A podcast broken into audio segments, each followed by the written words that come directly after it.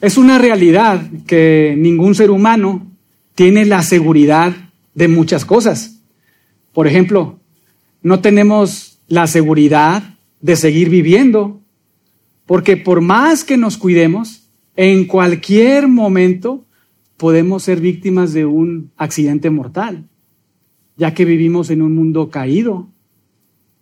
Tampoco tenemos la seguridad de estar siempre sanos, porque por más que comamos bien o hagamos mucho ejercicio, en cualquier momento puede venir una enfermedad y afectarnos de manera radical, porque tenemos un cuerpo caído. Incluso como creyentes, si no tenemos hijos, no tenemos la seguridad que algún día los vamos a tener. O si tenemos hijos, tampoco tenemos la seguridad que en algún momento o en algún punto van a ser salvos. No lo sabemos. Porque tanto los hijos como la salvación son regalos que Dios soberanamente elige, decide a quién dar y a quién no dar. Pero hermanos, hay una cosa 100% segura para todos y cada uno de los que hemos nacido de nuevo, de los que somos cristianos. ¿Y saben cuál es?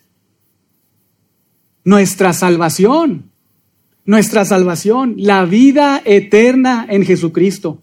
Esa, hermanos, es segurísima para todo creyente.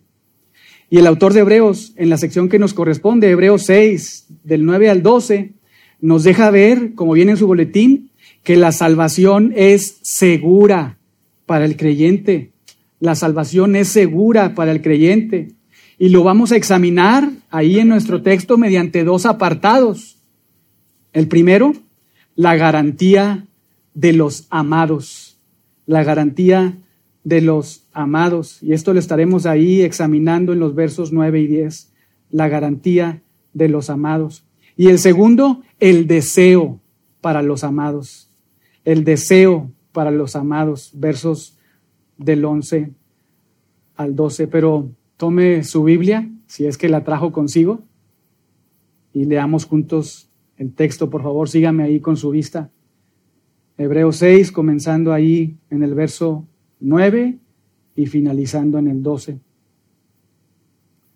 Pero en cuanto a vosotros, oh amados, estamos persuadidos de cosas mejores y que pertenecen a la salvación, aunque hablamos así porque Dios no es injusto para olvidar vuestra obra y el trabajo de amor que habéis mostrado hacia su nombre, habiendo servido a los santos y sirviéndoles aún. Pero deseamos que cada uno de vosotros muestre la misma solicitud hasta el fin, para plena certeza de la esperanza, a fin de que no os hagáis perezosos, sino imitadores de aquellos que por la fe y la paciencia heredan las promesas. Padre, gracias por tu palabra, gracias por la libertad que podemos venir aquí a este lugar y estudiarla. Por favor, ayúdanos. Somos dependientes de ti en todas las cosas. Ayúdanos, Señor, con la iluminación de tu Espíritu, para que resplandezca tu palabra, no solamente en nuestras mentes de manera intelectual, sino en nuestros corazones, en nuestra intimidad, para poder adorarte con rectitud. En el nombre de Jesús. Amén. Hermanos, no sé si lo han notado, pero en nuestro estudio, en nuestra carta, cada vez que el autor ofrece un mensaje de advertencia, primero lo que hace es enseñar doctrina a sus lectores. Y esto es muy importante. Por ejemplo, antes de escribir su primera advertencia, que observamos ahí en el capítulo 2, versos del 1 al 4, cuando dice, es necesario que con más diligencia atendamos las cosas que hemos oído, no sea que nos deslicemos. Antes de ofrecer esta su primera advertencia, lo primero que hace es enseñar doctrina. Enseñar en el capítulo 1, de los versos del 1 al 14, que Jesucristo es superior a los profetas y a los ángeles. Pero después, en su segunda advertencia, antes también de comenzar ahí su segundo mensaje de advertencia que observamos en el capítulo 3, verso 12 y hasta el capítulo 4, verso 13, cuando nos exhorta a que nos estemos vigilando y que no haya corazones incrédulos, sino que nos exhortemos para que no haya corazones endurecidos por el engaño. Antes de ofrecer ese segundo mensaje de advertencia, lo que hace primero nuevamente es instruir a su audiencia con doctrina. Le señala en, los en el capítulo 3, versos del 1 al 6, la superioridad de Jesucristo sobre Moisés.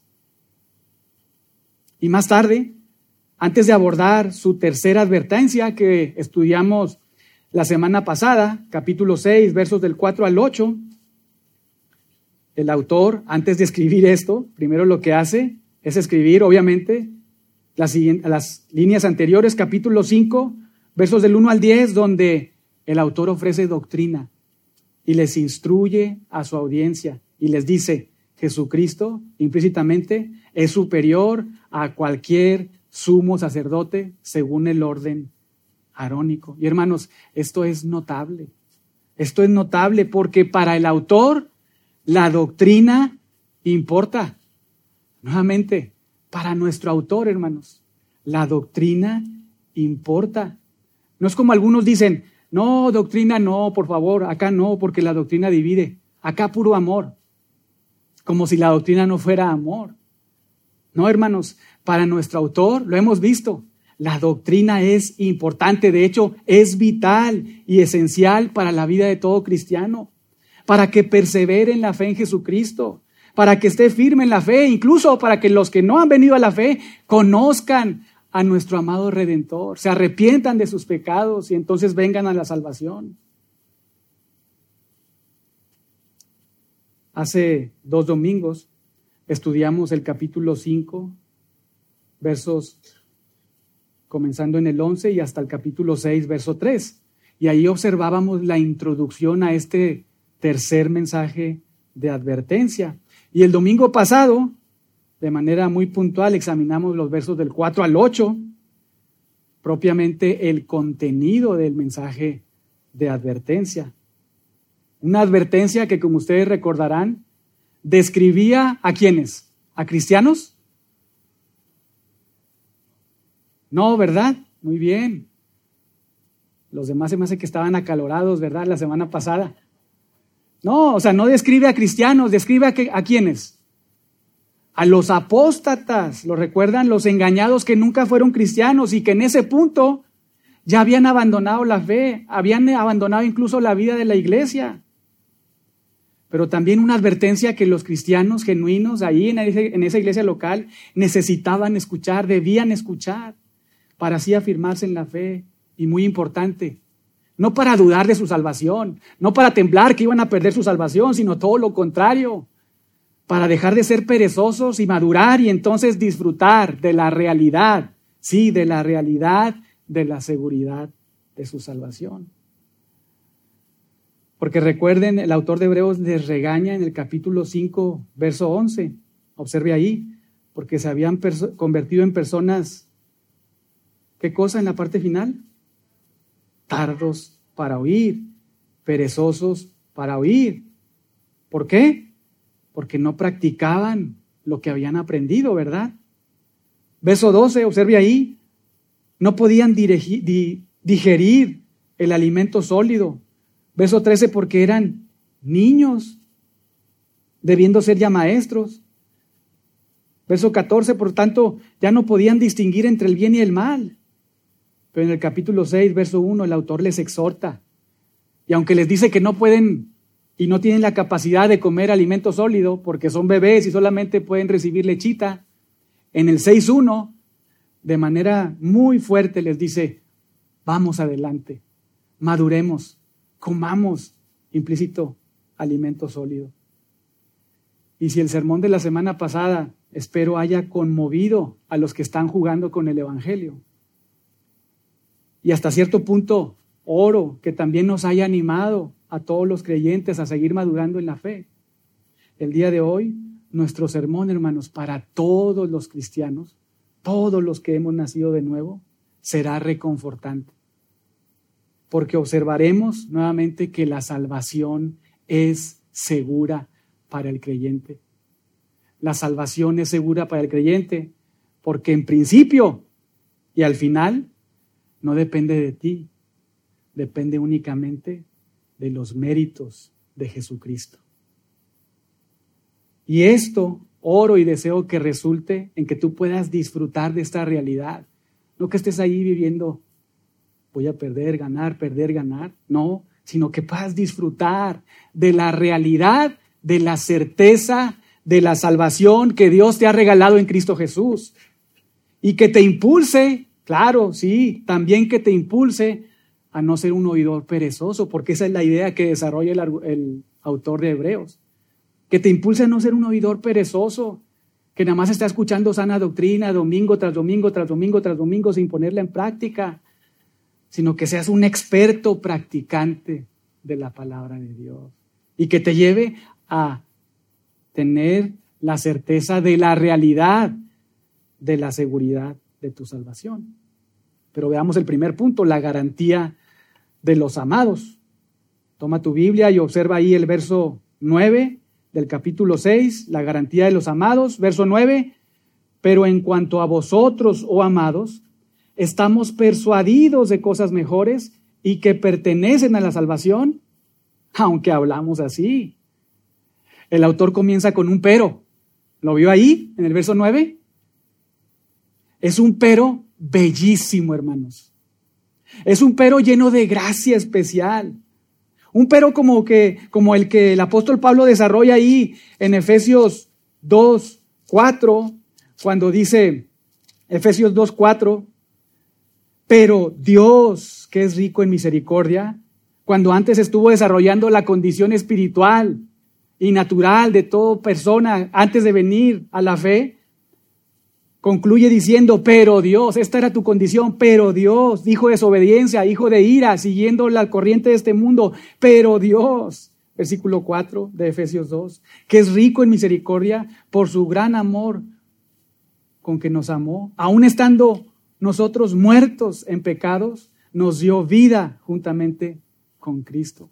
Nuevamente un pero acá en nuestra carta, Hebreos 6, verso 9, bellísimo como el que desarrolló ahí Pablo o escribió Pablo en Efesios 2.4. Lindísimo, saturado también de gracia salvífica. ¿Por qué?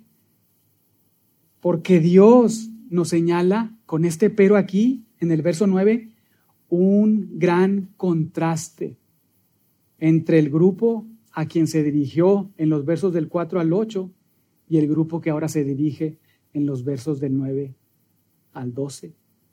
Vean nuevamente el verso 9.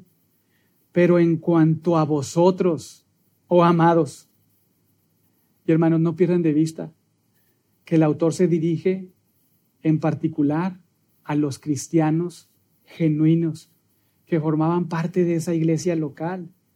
Porque no dice como en el verso 4, cuando señale, observe ahí, porque es imposible que aquellos los que verso 6, recayeron, ¿verdad? No dice eso allá en el verso 9, sino que indica, observe nuevamente, pero en cuanto a vosotros, oh amados, y este vocablo, amados, esta palabra, amados, es utilizada ahí también en los evangelios, cuando Dios el Padre se dirige a Jesucristo, tanto en su bautismo como en su transfiguración, y cuando dice que Jesús es su Hijo que amado, en quien tiene complacencia.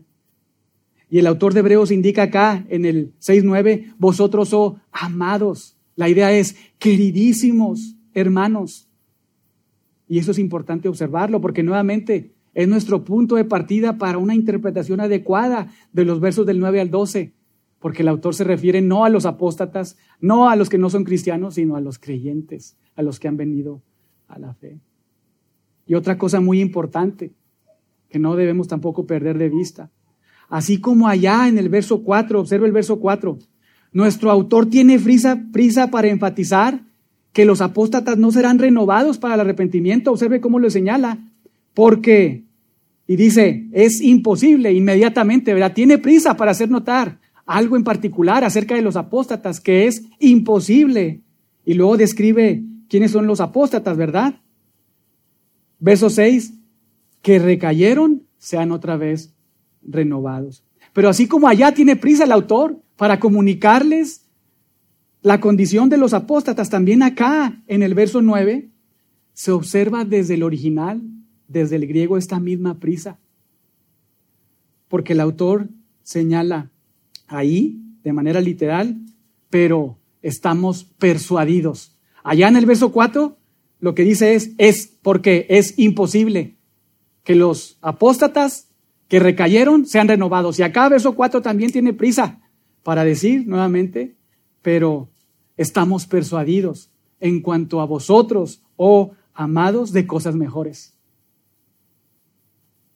Y quizá tiene prisa porque probablemente los hermanos estaban ahí dudando, ¿verdad? Pensando, uy, ¿seré este grupo? No, ¿verdad? Los cristianos. Y cuando el autor señala esto, pero estamos persuadidos, es para que los cristianos no se confundan con esta tremenda advertencia. Ellos no son de los de ese grupo, de los apóstatas, son de los que perseveran hasta el fin.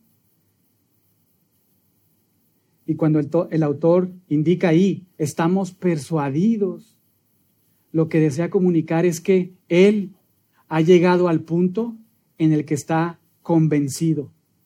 En otras palabras, que el autor ha llegado a, un momento en que ha alcanzado la certeza de que estos, sus queridísimos hermanos, le corresponden cosas mejores, por lo que ha visto en ellos.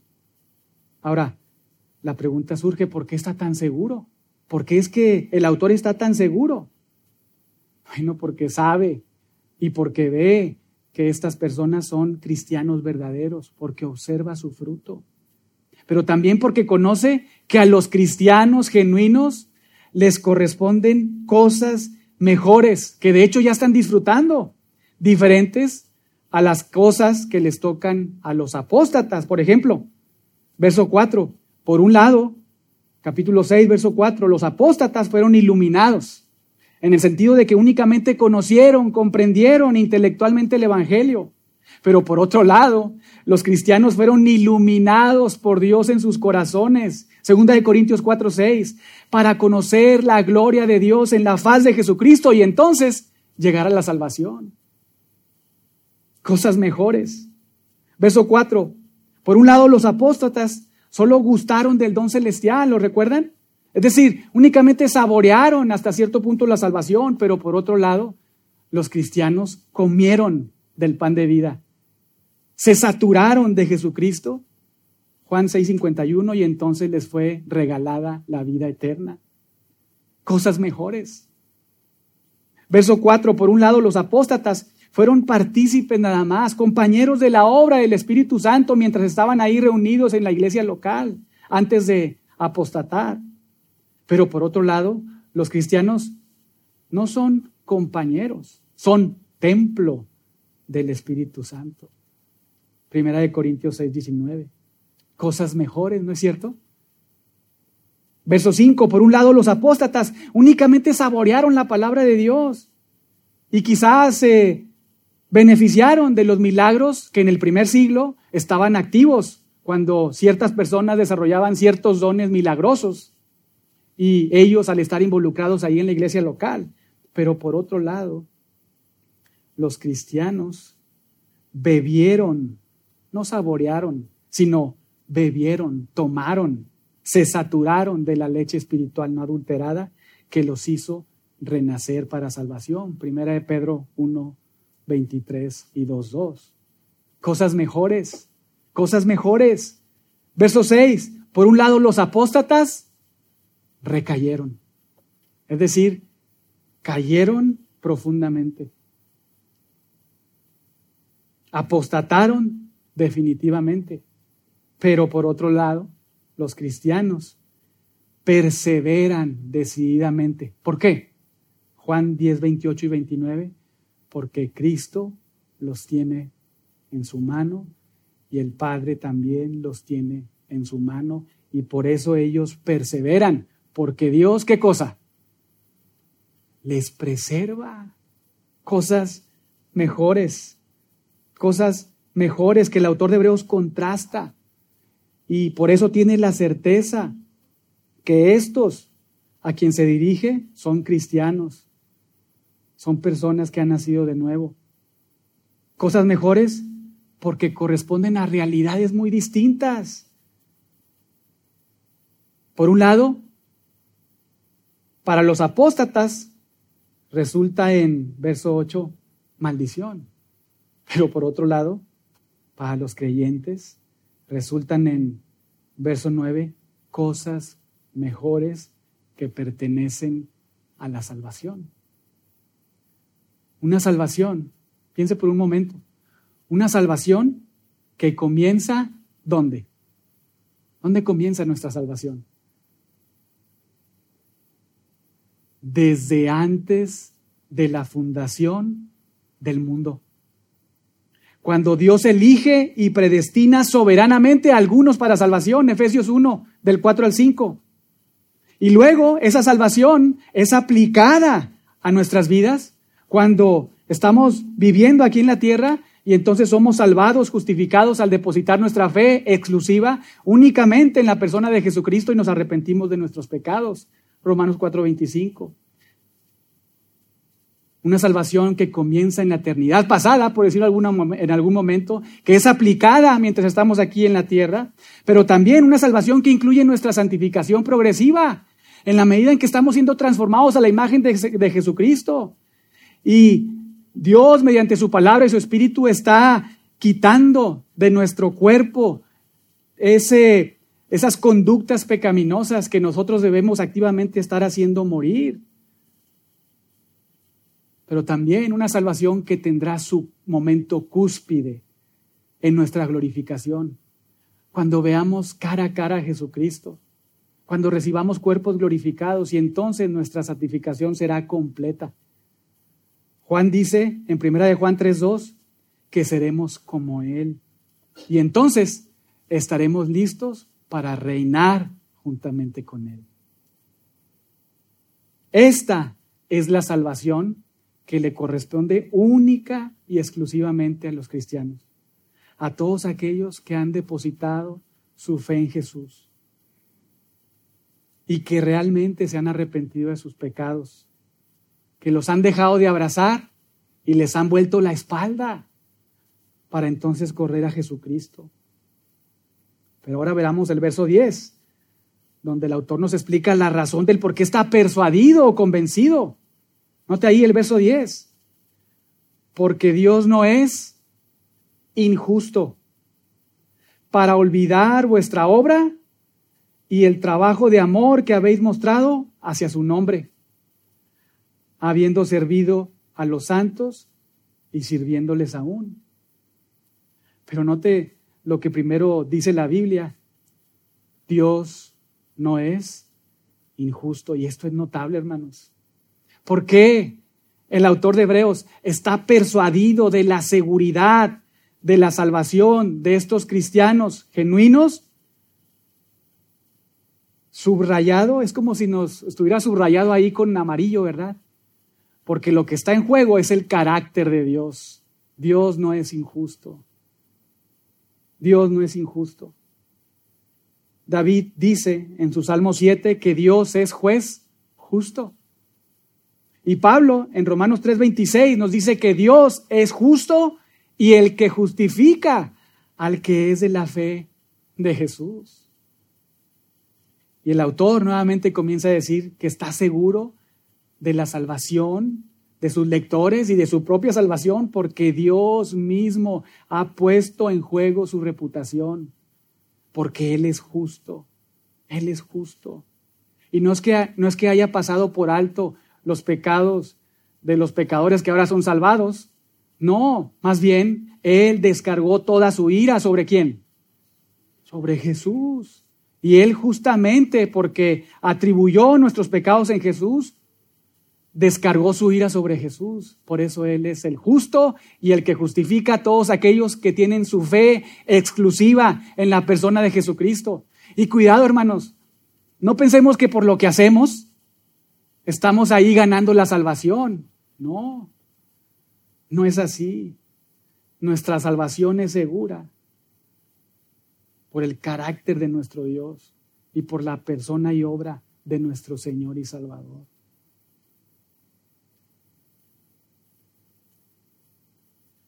No solo Dios nos ha justificado para siempre, sino también, verso 10, dice el autor, no olvidará. Qué especial, ¿verdad? Nosotros olvidamos muchas cosas, ¿no? Aún las más importantes. Quizá alguien olvidó algunas cosas en la semana, ¿verdad?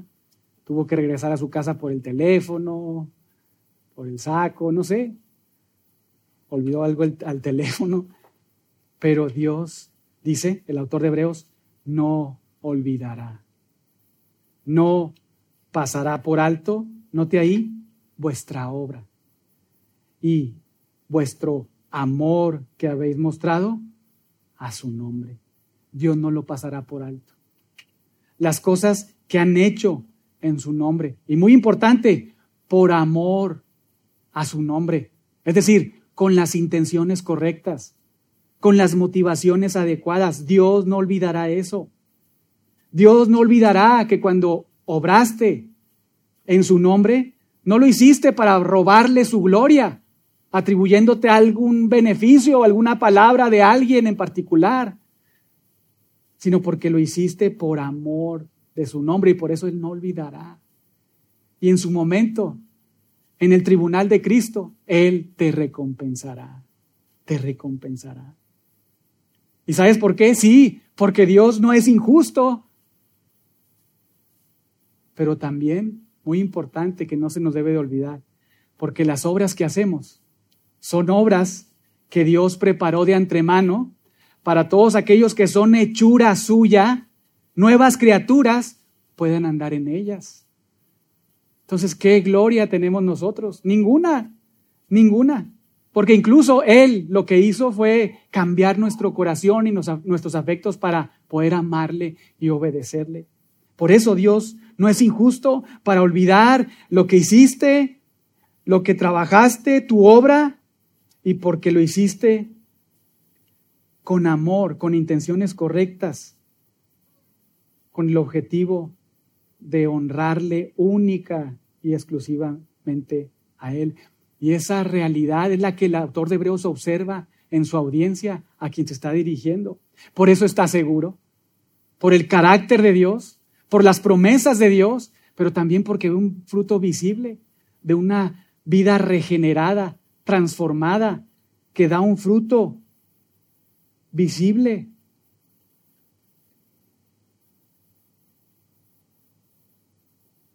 El autor de Hebreos está convencido y ha comprobado, tiene la certeza de la salvación de sus lectores. Porque además, hermanos, es una obra pasada, ¿verdad? Es una obra pasada. Observe ahí el 10. Porque Dios no es injusto para olvidar vuestra obra y el, y el trabajo de amor que habéis mostrado hacia su nombre. Pero también es una obra presente. Porque observe ahí, habiendo servido a los santos y, aquí viene, sirviéndoles aún sirviéndoles aún.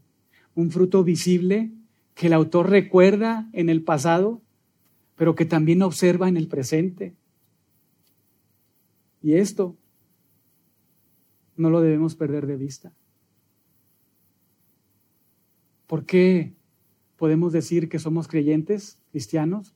Porque una vez hice algo en el pasado, hace 10, 15, 20 años, Sí, puede ser un momento en que Dios inició o aplicó la obra de salvación en tu vida, pero la Biblia, Dios, el autor de Hebreos nos anima a pensar, no quedarnos allá, sino ahorita. Ahorita, ¿cuál es el fruto visible? ¿Hay un fruto visible de salvación? No solo es lo que hizo en el pasado, su audiencia, sino lo que está haciendo hoy en el presente. Observe ahí nuevamente la parte final. Habiendo servido a los santos, pero ahorita, hoy en el presente, sirviéndoles aún.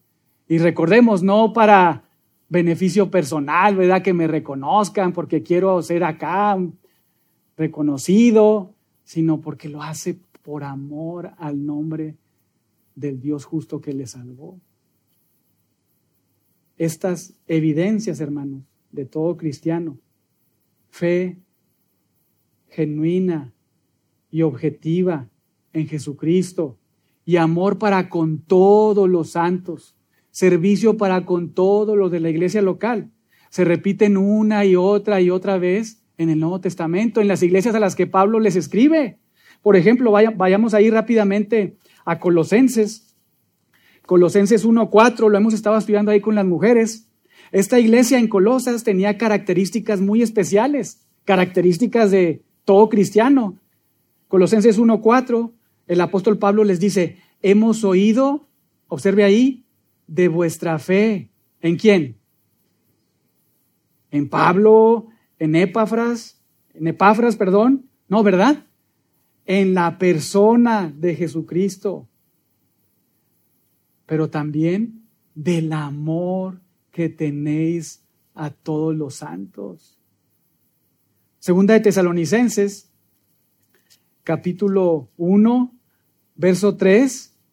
Nuevamente el apóstol Pablo a esta iglesia en Tesalónica les dice, segunda de Tesalonicenses 1, 3, debemos siempre dar gracias a Dios por vosotros, hermanos, como es digno, por cuanto vuestra fe va creciendo y notable el amor para nuestros propósitos, el amor de todos y cada uno, no de algunos, ¿verdad?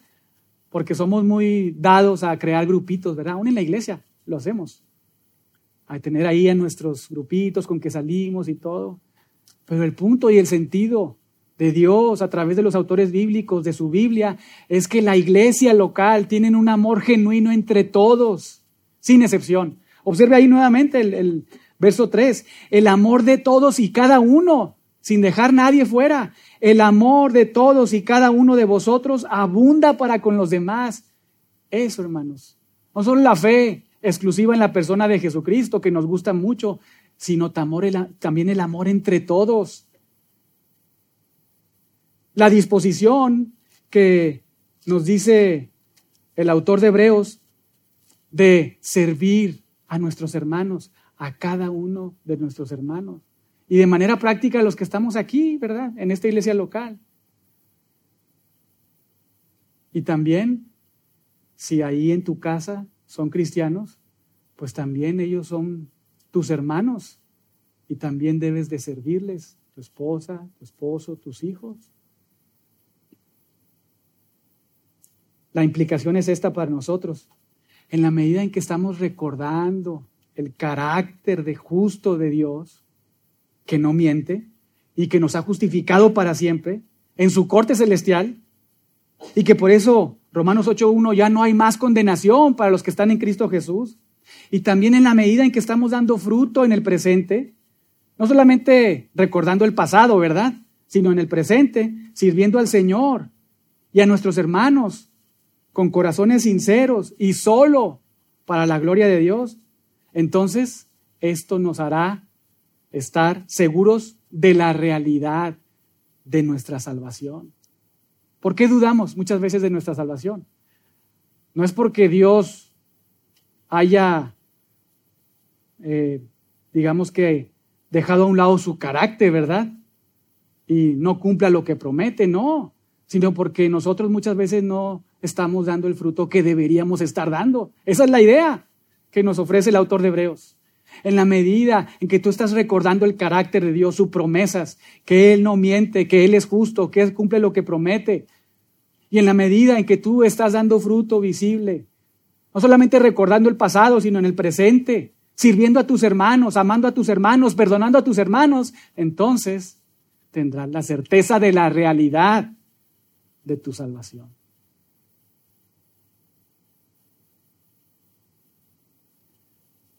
Por eso, el autor en el capítulo 5, versos 11 y 14, nos anima a todos, no a algunos, sino a todos a no ser tardos para oír, no ser perezosos para oír. Si estás escuchando esto ahorita, la idea es, piensa en aplicaciones prácticas. No te quedes con un conocimiento intelectual. Piensa ahorita, terminando el sermón, cómo vas a practicar esto con tus hermanos, en tu familia, en tu hogar, en el trabajo.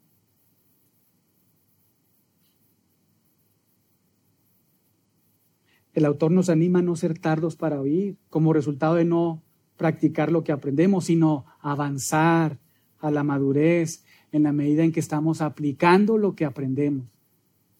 En la medida en que estamos viviendo la sana doctrina a la que estamos siendo expuestos mediante una predicación verso tras verso, consecutiva, una predicación expositiva.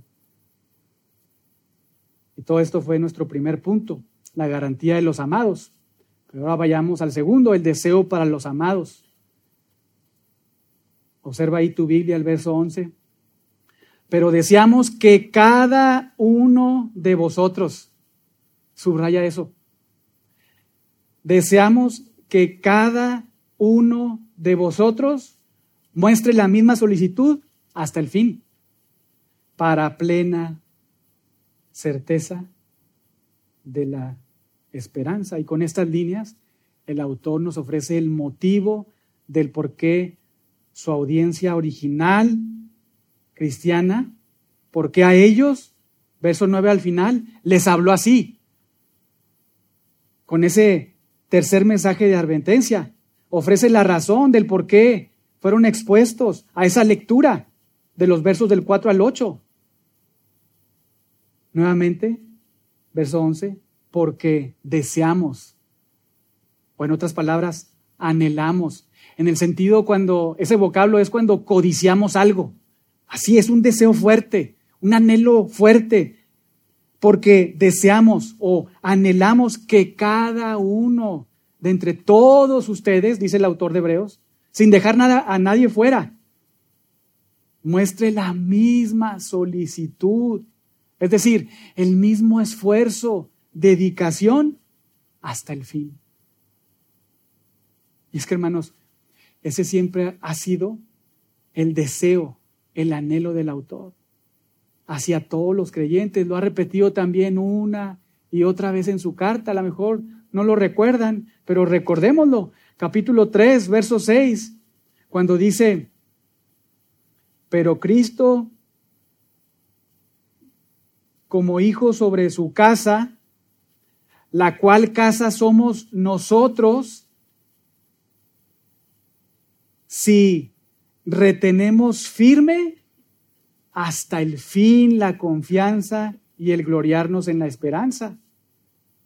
Baje su vista, mismo capítulo, capítulo 3, pero ahora el verso 14, porque somos hechos participantes de Cristo, con tal que retengamos firme, o si es que retenemos firme hasta el fin nuestra confianza del principio.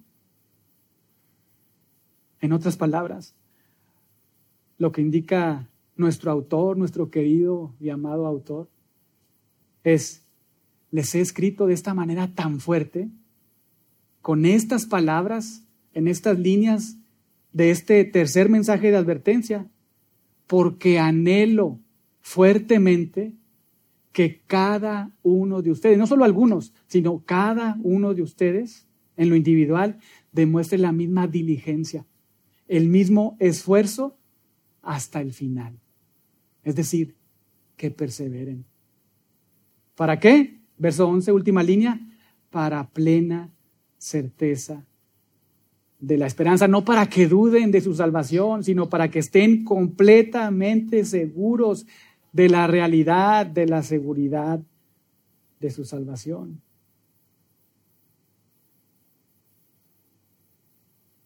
Nuevamente, lo que nos hace estar inseguros de la salvación no es el carácter de Dios, no son las promesas de Dios, sino es nuestra falta de practicar la palabra de Dios.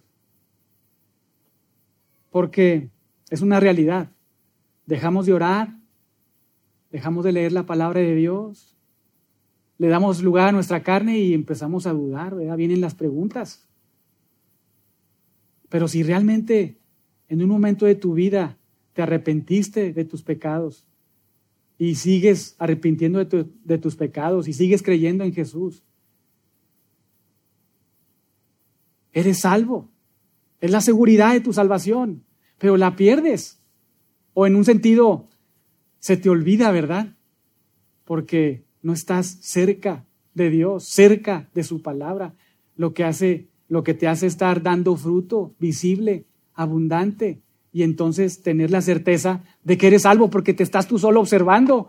¿Cómo estás orando ahí? ¿Cómo estás eh, orando por otros, sirviendo a otros? ¿Cómo estás leyendo su palabra y tienes el deseo de ir a evangelizar? No es que no se asegura tu salvación si eres salvo.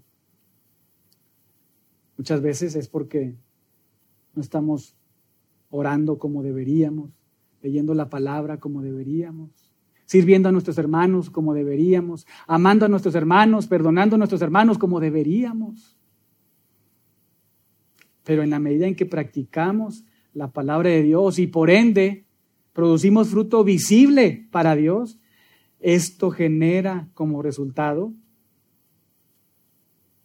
la plena certeza de la esperanza.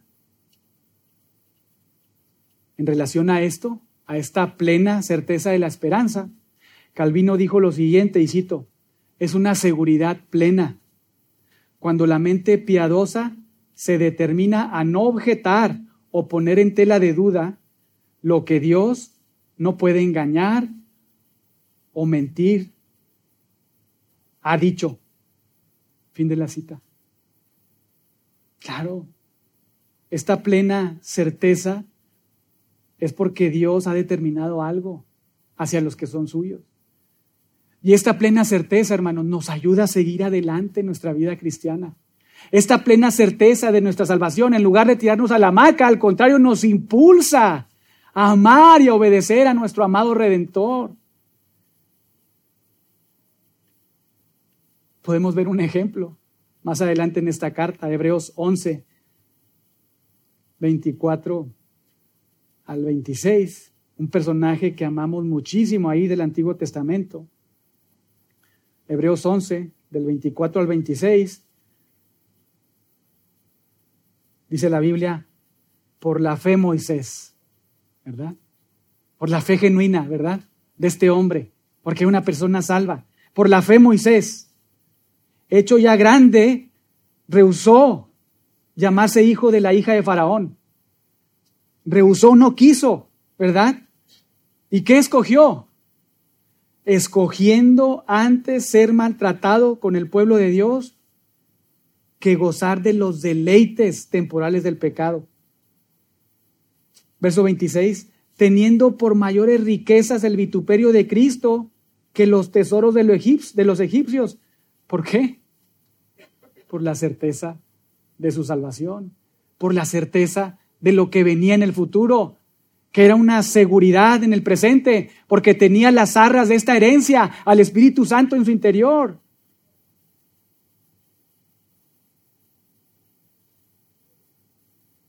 Observe ahí, verso 27, porque tenía puesta la mirada en el galardón. Y un paréntesis, la obra del Espíritu Santo en el Antiguo Testamento es muy diferente a la obra del Nuevo eh, del Espíritu Santo en el Nuevo Testamento. Pero siempre el Espíritu Santo tuvo que venir a la vida de una persona para regenerarle y darle vida, aunque no para habitar de manera permanente, como sí lo hace ahora en el Nuevo Testamento o en el Nuevo Pacto con nosotros, ¿verdad? Pero el punto es que Moisés, al observar esa certeza de la esperanza futura, vivió en el presente para la gloria de Dios. Entonces, esta plena certeza, hermanos, de nuestra salvación no nos hace tirarnos a la hamaca, sino nos impulsa a afirmarnos en la fe, a estudiar la palabra de Dios, interpretar la palabra de Dios, afirmar la palabra de Dios en nuestra vida y con los nuestros y en la iglesia.